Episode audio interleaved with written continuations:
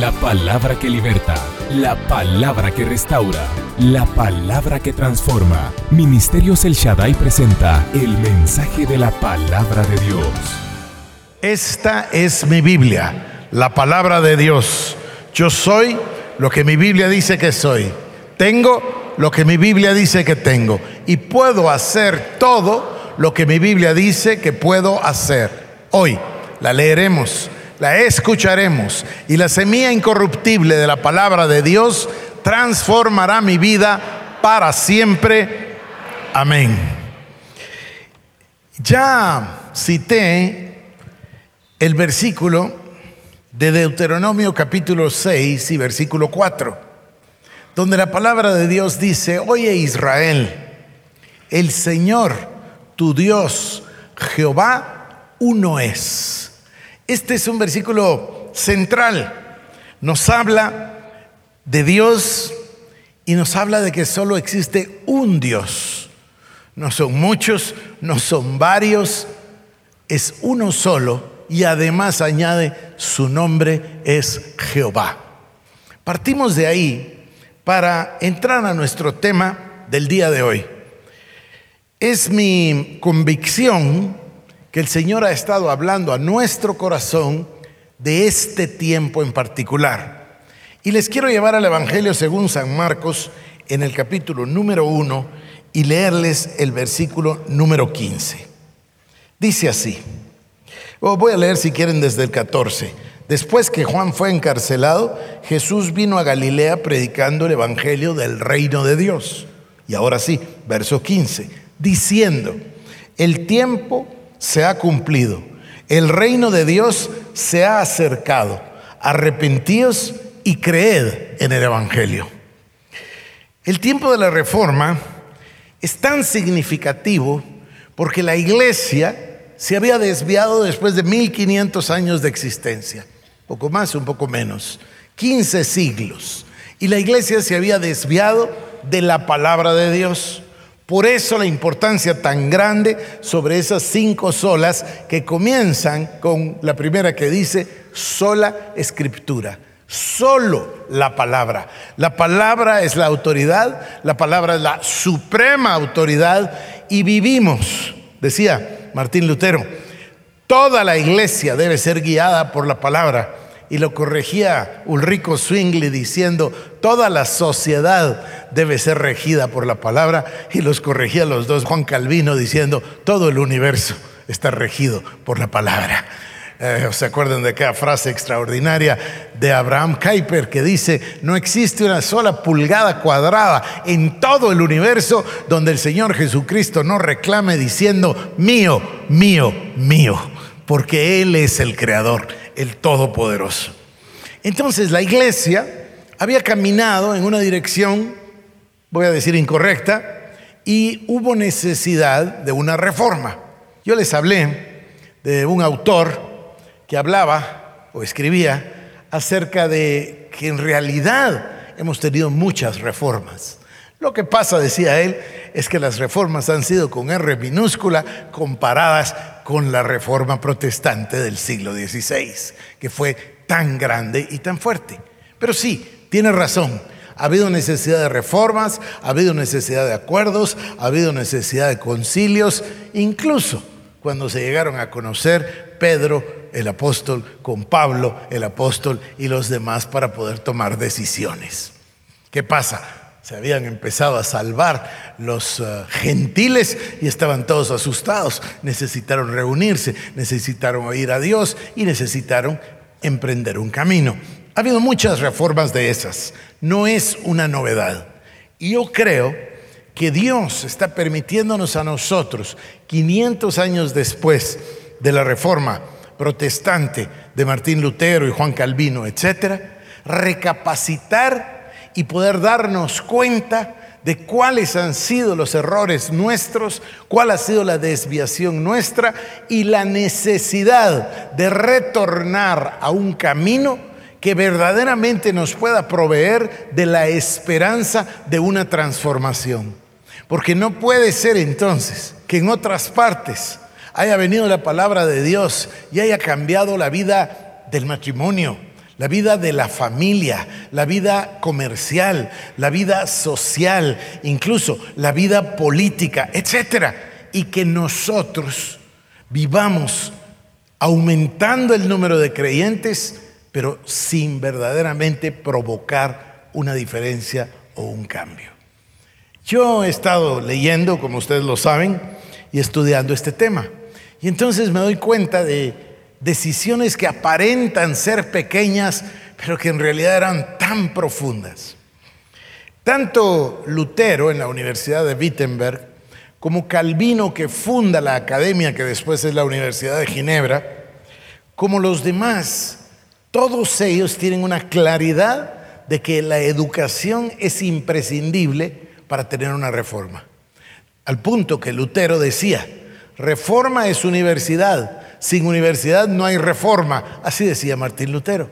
Cuando le preguntaron a quién quería educar, él lo tenía en la punta de la lengua. Contestó a dos tipos de personas. Quiero dos estudiantes, unos que estudien para ser ministros del Evangelio y otros que estudien para ser los servidores de la patria. Es decir, los funcionarios. Dice, ¿y de qué está hablando? Estamos hablando de abogados, decía. Si hacemos abogados que tengan el temor de Dios, vamos a tener un futuro distinto es una cosa muy simple, pero es muy real, ¿no? El día de hoy eh, es, es, tan real como hace 500 años. Eran decisiones que se tomaron que a la larga vinieron a aportar un sistema social justo y por supuesto de beneficio para los habitantes de cada uno de estos países. Yo les he contado de una anécdota de Juan Calvino, donde llega la gente a quejarse y le dice, mira, esto no es justo, yo soy el carnicero y mira lo que gano, él es el lechero y mira lo que gana, él es el, yo que sé, otro nombre, paradero, y en cambio el banquero gana más que todos nosotros. Entonces lo llamó a todos y los entró en una mesa y entonces dijo, me han traído este problema y ahí estaban sentados los banqueros. Y entonces dijo, ¿cuánto por ciento ganas? Y uno dijo cinco, y el otro cuatro, y el otro seis, tres, dos, cuatro. Entonces tomó todos los números y los banqueros no hablaron y sacó el promedio y dijo, en promedio ganan 4%. Entonces ustedes, señores, cobren 4% de interés. Y a partir de ahí creció el sistema bancario suizo, que no necesito decirles que es el más grande del mundo, ¿verdad? Esta costumbre del 4% se terminó hace apenas 17, 18 años con el tema del euro y todo eso. Pero este sistema duró siglos. ¿Por qué? Porque era un sistema más justo, porque era un sistema que beneficiaba a la sociedad. De, esa, de esos podría contarles muchísimas historias y muchísimos elementos que he llegado a ver que son los que al final transformaron a las personas. Pero hay una clave y la clave es la educación. Ahora, antes de eso les voy a hablar de otro tema. Jesucristo en el Evangelio según San Marcos, en el capítulo número 1, en el versículo número 15, acabo de leérselos, dijo lo siguiente hablando del reino. Dijo, el tiempo se ha cumplido, el reino de los cielos se ha acercado a vosotros. Ahora arrepentíos y predicad el Evangelio. Esto es el anuncio de, la etapa o del ministerio, como le quieren llamar, de Jesucristo. Él lo anuncia y dice, señores, hay una etapa que se ha cumplido. El tiempo ya se cumplió. Ahora entramos a otro tiempo. Y en este otro tiempo el reino de los cielos se ha acercado a vosotros. ¿Qué quiere decir? Quiere decir Debido a que Dios tiene un plan, que vamos a repasar hoy, debido a que Dios tiene lo que llamamos el plan de las edades, hay diferentes etapas. Y esas etapas van sucediéndose unas a las otras. Llegó el momento en el que la salvación quedó abierta para los seres humanos. Antes no lo había, pero Cristo les dice, el tiempo se ha cumplido. El reino de los cielos se ha acercado a vosotros. Ellos no tenían manera de saber que dentro de pocas semanas o meses, dos, tres años, Jesús iba a ir a la cruz. No tenían manera de entenderlo. Posiblemente no, no tenían la capacidad, como no lo hubiésemos tenido nosotros, de imaginar semejante sacrificio, ir a la cruz del Calvario con el objetivo de llevar los pecados de toda la humanidad para abrir las puertas de la salvación eterna. Ellos seguramente que en ese momento no podían ver en la magnitud de lo que Cristo estaba hablando. Voy a repasar con ustedes este plan de las edades. Dios tiene una multiplicidad de nombres en la Biblia que describen, que dan descripciones parciales de su persona y de su personalidad, y uno de estos nombres es el Olam. Y el Olam significa el eterno. ¿Por qué? Porque Él es eterno. Bien dice la palabra que Él era, es y seguirá siendo. Dios no tiene principio, Dios no tiene final, Él es. Cuando Moisés le pregunta, ¿qué hago? Me van a decir quién te manda para sacarlos de, Egipto. Diles que yo soy, te manda. El gran yo soy. Entonces Dios existe en la eternidad, conceptos que nos cuesta comprender, pero Él existe, no tiene principio, no tiene, no sabemos, simplemente Dios es. Y un día decide involucrar un elemento que es irrelevante para Él, pero que para nosotros es una estructura de vida, que se llama el tiempo. Entonces, nos da la claridad cuando dice el primer versículo de la Biblia, en el principio Dios. En el principio no de Dios, Él ya estaba, en el principio nuestro.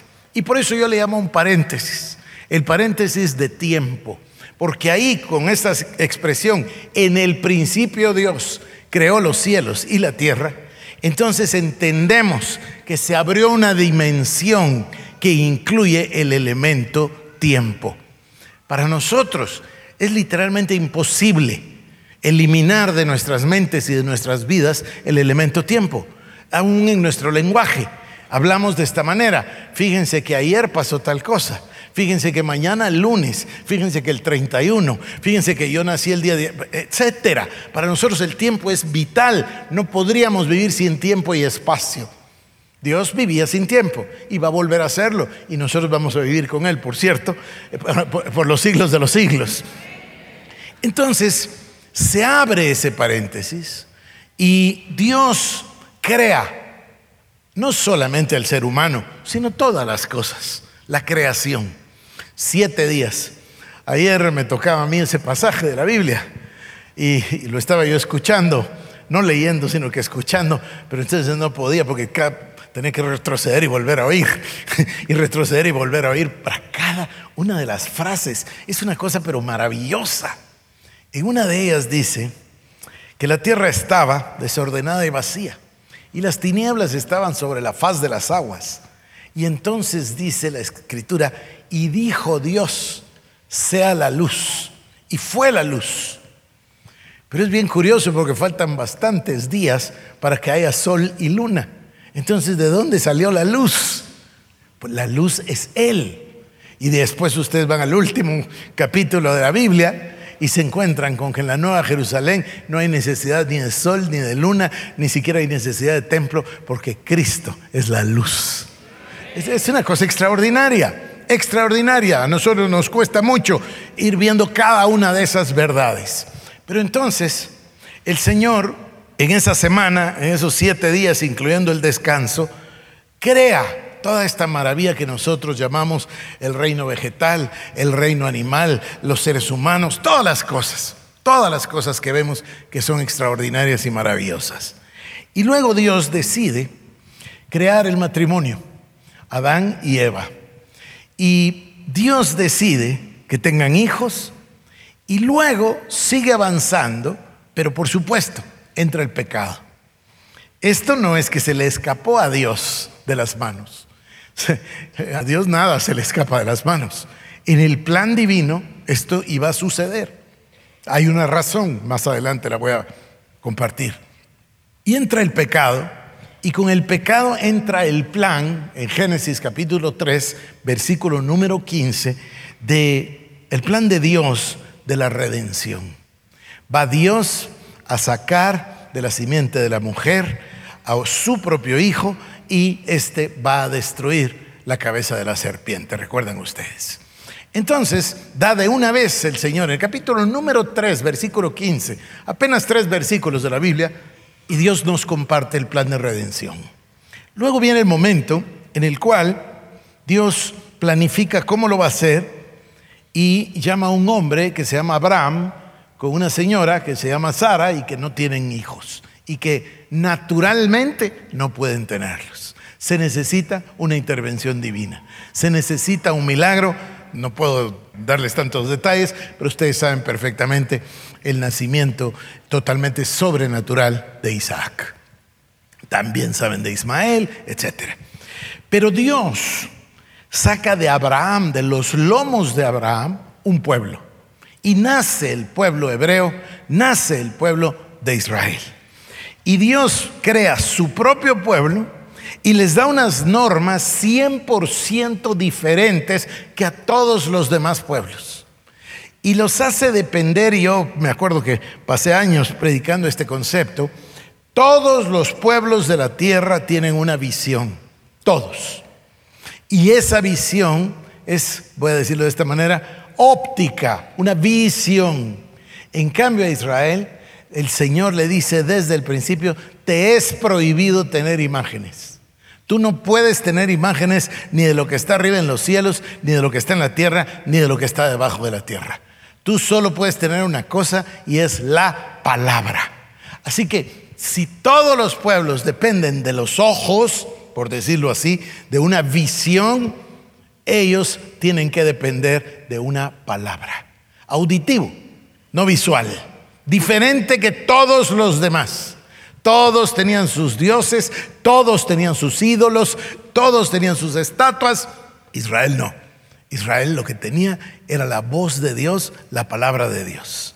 Toma su pueblo, genera su pueblo, que ustedes tienen que entender, a veces nosotros, en nuestro afán por el yo, queremos que todo sea perfecto para el yo y se nos olvida el trato de Dios. Lean la historia de Israel y se van a dar cuenta que no fueron años de felicidad que no se terminaban nunca, sino que había que entrenar a ese pueblo, había que sacarle el pecado de dentro, había que doblarle la cerviz, etcétera, etcétera, etcétera. Y luego Dios lo saca a la libertad Recuerdan, por supuesto, ustedes a Moisés, a Josué, etc. ¿Y para qué quería Dios ese pueblo? Para sacar a su hijo de ese pueblo. Y entonces viene el tiempo, Dios tiene todos los tiempos clarísimos y marcados, y viene el tiempo entonces para que Dios, porque el verbo es Dios y el verbo era Dios y el verbo estaba con Dios cuando se crearon todas las cosas y sin el verbo nada de lo que fue hecho hubiese sido. Cristo es Dios. Y Él se encarna para nacer como un ser humano, para vivir como un ser humano y para enseñarnos cómo debe ser un ser humano que tiene a Cristo en su corazón.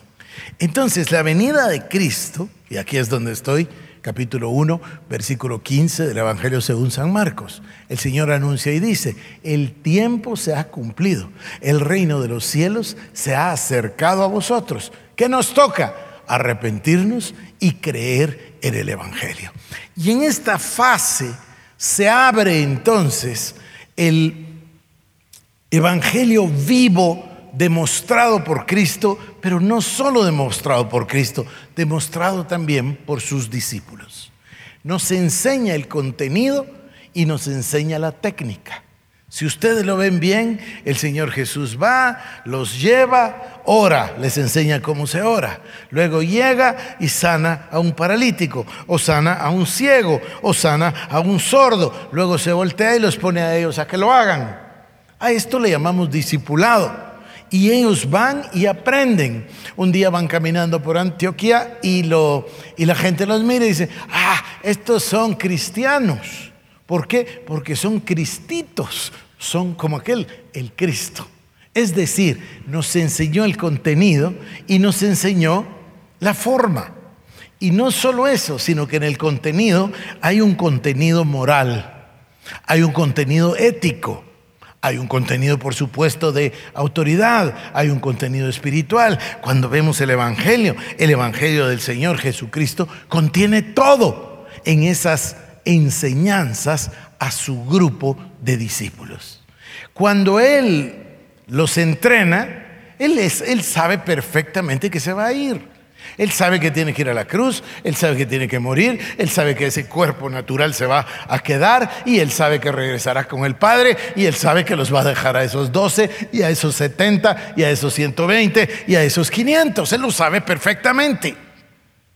Entonces Él tiene que disipularlos de manera de saber que ellos van a poder hacer la obra. Y miren, ¿qué obra? Que no dejó libros, que no dejó una escuela, que no dejó ni siquiera un templo, una casa, una iglesia, pero lo dejó en el corazón de ellos, que hoy, dos mil años después, aquí estamos predicando el mismo evangelio. Entonces tenemos claridad de cuál es el método. Tenemos una plena comprensión del contenido. Y luego el Señor Jesucristo prepara a sus discípulos, les llama la iglesia, la novia del Cordero, y le pone un modelo. Estoy maravillado con la conversación con mi amigo Víctor y pasamos platicando lo que Dios le ha puesto en el corazón, lo que el Señor le ha dado, lo que me ha dado, etc. Y está Víctor con un tema muy fuerte en su corazón relativo al libro de Apocalipsis y al tema del templo. Y me cuenta él que estaba sentado en un café, desesperado de aquellos momentos que uno tiene que, Señor, necesito tu voz, necesito tu instrucción. Y el Señor comenzó a hablarle y hablar de la iglesia. Y entonces um, le dijo, el Señor me cuenta él, del templo. Le dijo, es que lo que pasa es que ustedes están obsesionados con el templo y a mí el templo no es de mi gusto. Entonces dice que él se quedó anonadado. Dijo, Señor, pero si yo desde el día que nací estaba en el templo, me dedicaron en el templo, prediqué en el templo, mi papá murió predicando en el templo. Señor, yo lo he visto y lo mandó a leer Apocalipsis y dice que lo leyó ahí mismo en el restaurante tomando café hasta el final del, versículo, del capítulo 21 y 22, donde dice, y en la Nueva Jerusalén no hay necesidad de templo porque el Señor es el templo, el Señor es la luz. Entonces, hemos estado nosotros invirtiendo en el lugar equivocado. A eso me refería con una desconexión entre la cabeza y el corazón. A veces, por ignorancia, por absoluta ignorancia y sencillez, se predica un evangelio que realmente ni transforma ni ayuda. Eso nos pasa a nosotros por el nivel socioeconómico de nuestro país. Si nosotros vamos a ciertos lugares, eh, no, y además eh, en ciertos municipios, en ciertas aldeas y comunidades, eh, se predica encima de que no hay ni libros, ni estudios, ni escuela, ni hay nada, encima hacen servicio todas las noches. Entonces el pobre pastor está exhausto Aparte tampoco hay dinero, entonces él también tiene que trabajar igual que todos los demás. Entonces lo que llega a, la mente de las personas, perdonen mi grosería, es entre cero y nada. Es muy poco. Eso en el tema de la mente. Pero en otras cosas se ve tan pobre también el tema del corazón. En el tema del corazón, en el tema de los dones, ah, qué alegría tirarse al piso y dar tres vueltas y reírse un rato. Pero eso no es sinónimo de compasión, ni de saber perdonar, ni de limpiar el alma, ni de entrenar el alma para servir a Cristo. Entonces, hay ahí unas desconexiones que nos tienen a nosotros con la etiqueta de cristianos, pero no muy cristianizados, si me permiten, eh, en el contexto de lo que estoy hablando, esa expresión. Pero bueno, regresemos. No es la primera vez que esto sucede. La reforma de hace 500 años es un gran cambio por una gran desviación. No me atrevería yo de ninguna manera a decir que estamos en ese momento, pero de que necesitamos una reforma, la necesitamos. De que necesitamos un cambio de rumbo, lo necesitamos. Y ahora viene un tema interesantísimo. En el Evangelio, según San Lucas, en el capítulo número 5. En el capítulo 5, versículo número 30, Evangelio según San Lucas, el Señor Jesús les dijo también una parábola. Nadie corta un pedazo de un vestido nuevo y lo pone en un vestido viejo, Pues si lo hace, no solamente rompe el nuevo, sino que el remiendo sacado de él no armoniza con el viejo. Y nadie echa vino nuevo en odres viejos. De otra manera, el vino nuevo romperá los odres y se derramará el vino y los odres se perderán.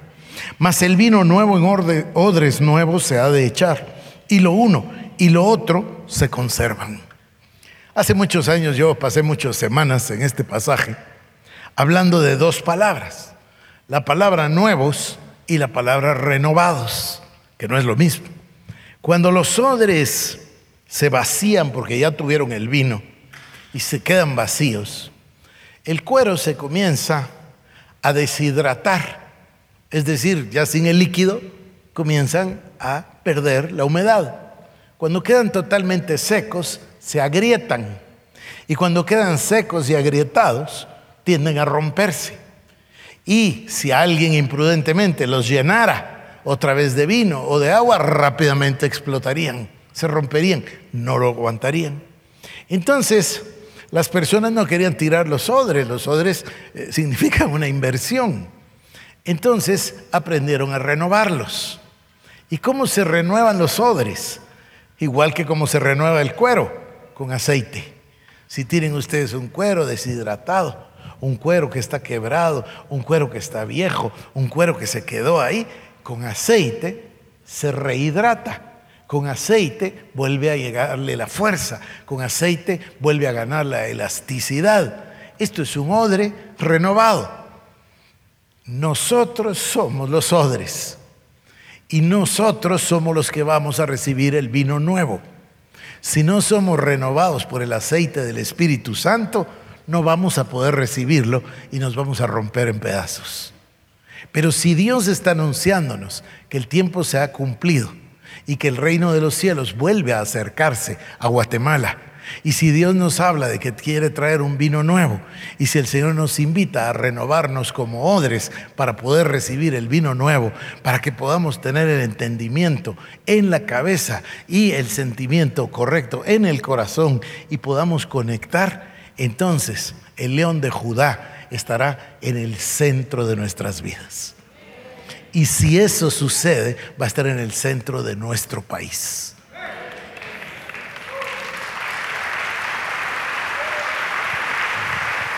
Y eso nos llena de esperanza. Ahora, yo les conté que tuve una experiencia extraordinaria una mañana a las seis de la mañana en Alemania, que salí a ver si había amanecido y me encontré con que mi habitación del hotel quedaba justo enfrente de la iglesia del Castillo, ahí en Wittenberg, justo enfrente de la puerta donde Lutero clavó las 95 tesis. Pues para mí fue una cosa extraordinaria, así que rápidamente me vestí y me bajé a las 6 de la mañana para ir a orar. Y sentí en mi corazón que Dios tomaba unas piezas, muchas, y las ponía en orden y armaba un rompecabezas delante de mis ojos. No voy a decirles que fue una revelación y que muchas cosas nuevas me dijo, la verdad que no, pero las puso todas juntas y entendí lo que Dios había hecho con nosotros y entendí lo que está esperando de nosotros. Y ahora se los voy a decir y me alegro mucho de que ustedes hayan tomado el trabajo de hacer el trayecto y de venirse para acá desde sus respectivos municipios y departamentos y que podamos compartirlo. En mi corazón hay certeza de un nuevo tiempo de parte de Dios para nosotros. Ese nuevo tiempo, como siempre, es un tiempo marcado por la esperanza, por la bendición de Dios. Entonces, juntando aquella profecía de Grecia, de Grecia no, sino que yo estaba en Grecia, ¿se acuerdan? Cecilia y yo estábamos en Grecia y yo les mandé esa profecía que me impactó tanto que Cecilia me hizo un video y yo se los envié a ustedes ya hace casi dos años, me parece.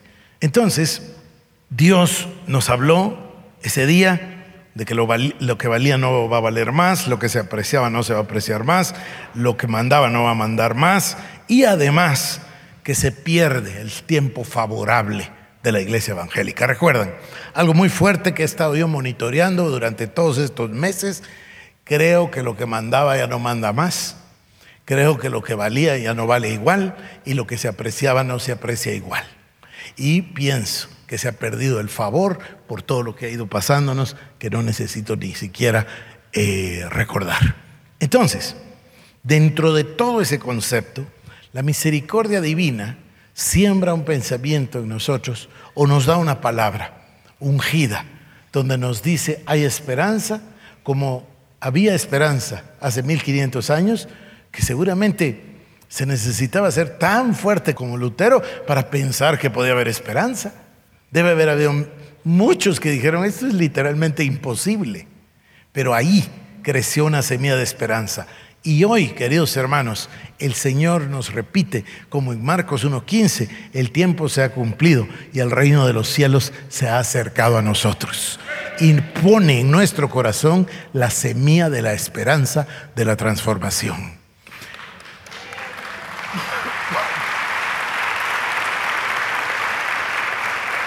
Pero no solo eso, sino que el Señor nos da un método.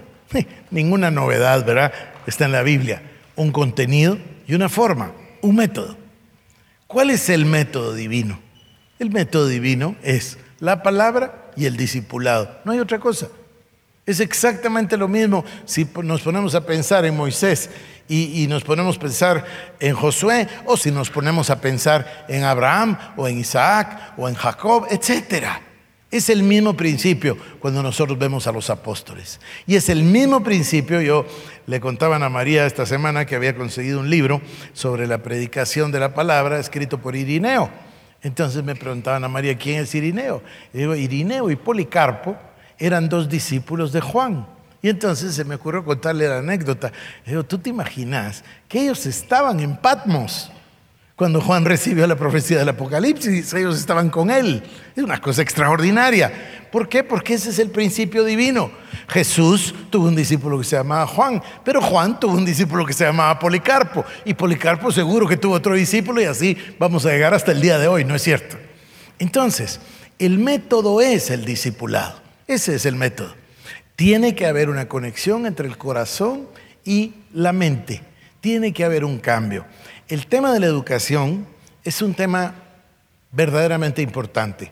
Yo no había notado esto, llego a Harvard en el año 2004, me encuentro con unas personas muy creyentes, pero que no conocían a Cristo.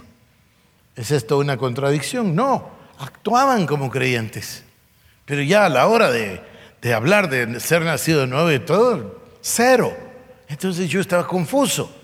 Entonces aprendí que la herencia tan fuerte seguía pasando los valores que al final son bíblicos porque provenían de los puritanos y de la fundación del país, los seguían pasando de generación en generación, aunque ya Cristo, como nosotros le conocemos, nacer de nuevo, el nuevo nacimiento, el bautismo del Espíritu Santo, eso no había.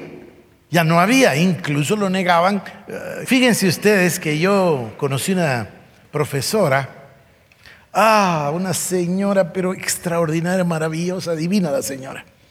Esta señora es la primera que tuvo la idea de que Cristo debía funcionar siete días a la semana. Y entonces escribió un libro y se llama el libro Cristo de lunes a domingo. Y entonces el libro le cayó en las manos a Pedro Wagner Saben quién era Peter Wagner, ¿verdad? Ya falleció, pero ustedes saben quién era. Y Pedro leyó el libro de Linda, Linda Nash, y al leer el libro comenzó todo ese movimiento de Cristo en el mercado. O sea que fue ella. Y ella daba clases en la escuela de negocios y nos gustaba muchísimo platicar. Dos, tres veces tuvimos la oportunidad de ir a tomar café e intercambiar. Y entonces, en una de las ocasiones, me dijo, hablamos de Guatemala, hablamos del Shaddai, hablamos de todo. Y entonces me dijo, mira, y ya estás predicando en la iglesia, porque en Harvard hay una plaza y está la iglesia, que es parte importantísimo, como que ustedes eh, llaman cuadrángulo. Eh, hay eh, clases de un lado, dormitorios del otro, biblioteca de este y la iglesia de aquel lado. Entonces me dice, ¿y tú ya fuiste a predicar a la iglesia? No, le dije, no, no se me ocurrió que pudiera ir a predicar a la iglesia. Claro, me dijo, hay limitaciones, son solo 15 minutos, pero el servicio es todos los días en la mañana. ¿Y cómo puedo yo predicar en la iglesia? Bueno, me dijo, es muy simple, tienes que apuntarte. Mandas tu currículum, haces una solicitud y seguro que te van a, a llamar y te asignan uno. ¿Y quién lo asigna? Ah, bueno, me dijo el ministro de Harvard. En Harvard desde 1636 siempre ha habido un ministro. No le ponen pastor, sino ministro. Bueno, dije, esto está maravilloso. En lugar de predicar, le voy a pedir cita al ministro. Voy a ir a conocerlo, ¿no es cierto? Me voy a ir a presentar. Yo iba a ir y me invitó a comer una parienta de César. Y entonces le conté, fíjese usted que tal y tal un sábado. Y se me queda viendo y me dice, pero mire pastor, usted no quiere hacer eso. ¿Cómo no quiero? Quiero ir a conocerlo, lo va a saludar, quiero ir a predicar. No, me dijo, ese señor acaba de salir del closet. No sé si entienden esa expresión ustedes. Yo no podía creerlo. Yo no podía creerlo. Así que me fui a la librería y ahí estaban todos los libros de él, libros de ética. Solo que, por supuesto, a favor del homosexualismo. Entonces, esto es una cosa difícil de asimilar. Hay quienes tienen los valores y ya no tienen la vida. Y hay quienes tenemos la vida y no hemos aprendido nada. Entonces, ¿qué pasa si juntamos la vida con el aprendizaje? ¿Qué pasa si nosotros entramos en un movimiento? Les voy a decir lo que visualizo. Visualizo no una iglesia, visualizo un movimiento en el cual personas individuales se adhieren con el único propósito de ser como Cristo y de alcanzar en ese plan de las edades, porque si ustedes no seguí, pero sigo a, a la rápida, Cristo con la muerte y resurrección abre la puerta para lo que es su iglesia y luego llega al final de los tiempos con su iglesia. Por supuesto que hay un periodo de mil años, pero después el diablo va al lago de fuego por la eternidad y la esposa vive y reina con el Cordero por los siglos de los siglos. Se cierra el paréntesis y vuelve a entrar a la eternidad. ¿Y nosotros queremos ser parte de eso o no? Ese es el único propósito de nuestras vidas, es el único objetivo. Entonces yo les desafío el día de hoy a reflexionar lo que estoy diciendo, a pensar junto conmigo que es posible que yo esté oyendo lo correcto y de que Dios nos esté dando una oportunidad. Y que en esa oportunidad nos está dando el contenido y el método. No es ninguna novedad, es la sola escritura y es solo por gracia y es solo por Cristo y es para darle la gloria a Dios y la perseverancia. E, es, es exactamente lo mismo, todo es lo mismo. Está el contenido de la palabra pero está el deseo de aprender con seriedad. Cuando yo llegué ahí a Harvard, me emocioné, me, llamó mucho la atención cómo es que había tanto valor, valores cristianos me refiero.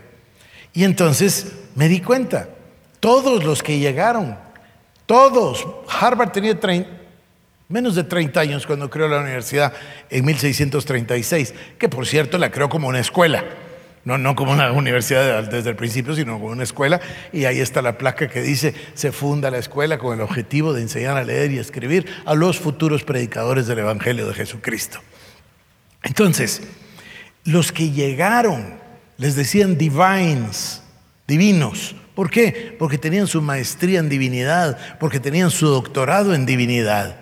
Igual pasó allá en, Oxford con los Wesley. O sea, eh, Lutero, Lutero y Calvino no daban un cursito de liderazgo de tres noches. No, no, no. Juan Knox llegó y se quedó seis años hasta terminar su doctorado. Es decir, querían profundizar en la palabra de Dios, todos ellos. Lo mismo si es Wycliffe que Hus. Wycliffe fue el presidente de la Universidad de Oxford, Hus fue el presidente de la Universidad Carolingia, eh, Lutero enseñó 39 años en la Universidad de Wittenberg, eh, Calvino fundó la Academia de la Universidad de Ginebra. Es decir, no era una cosa liviana, ligera, eh, sin profundidad, sino todo lo contrario. Era entrar a conocer la palabra de Dios, las doctrinas del Evangelio, para que eso penetre en el corazón y en la mente. Y no a la prédica selectiva. Porque la prédica selectiva enfatiza una cosa, pero hace aquello que nos enseñaban de niños, ¿se acuerdan de un monstruito que tenía un brazote y una cabecita? ¿Se recuerdan de eso? Bueno, eso es. Entonces, mucho de tal tema, pero cero de lo demás. Las personas no conocen las doctrinas básicas. Las personas no conocen la teología sistemática. Las personas son muy ignorantes cuando se entra ya a los principios de fondo, simple y sencillamente como la Trinidad, por ejemplo.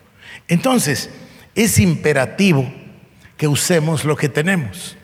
Pero reduzcanlo ahora a una pregunta individual. ¿Cómo puedo yo vivir para manifestar 24 horas al día la gloria y la majestad de Dios? ¿Cómo puedo vivir para hacerle agradable a mi Señor todo el tiempo? No que no vaya a fallar, para eso está el perdón y la misericordia divina, pero ¿cómo puedo hacer para que mi vida cuente en favor de la gloria y la majestad de Dios? Nuestra oración es que este mensaje haya sido de bendición para tu vida. Ministerios El Shaddai presentó el mensaje de la palabra de Dios. Para más información acerca de nuestros ministerios, comunícate al 2326-5151 o visita nuestra página www.elshaddai.net.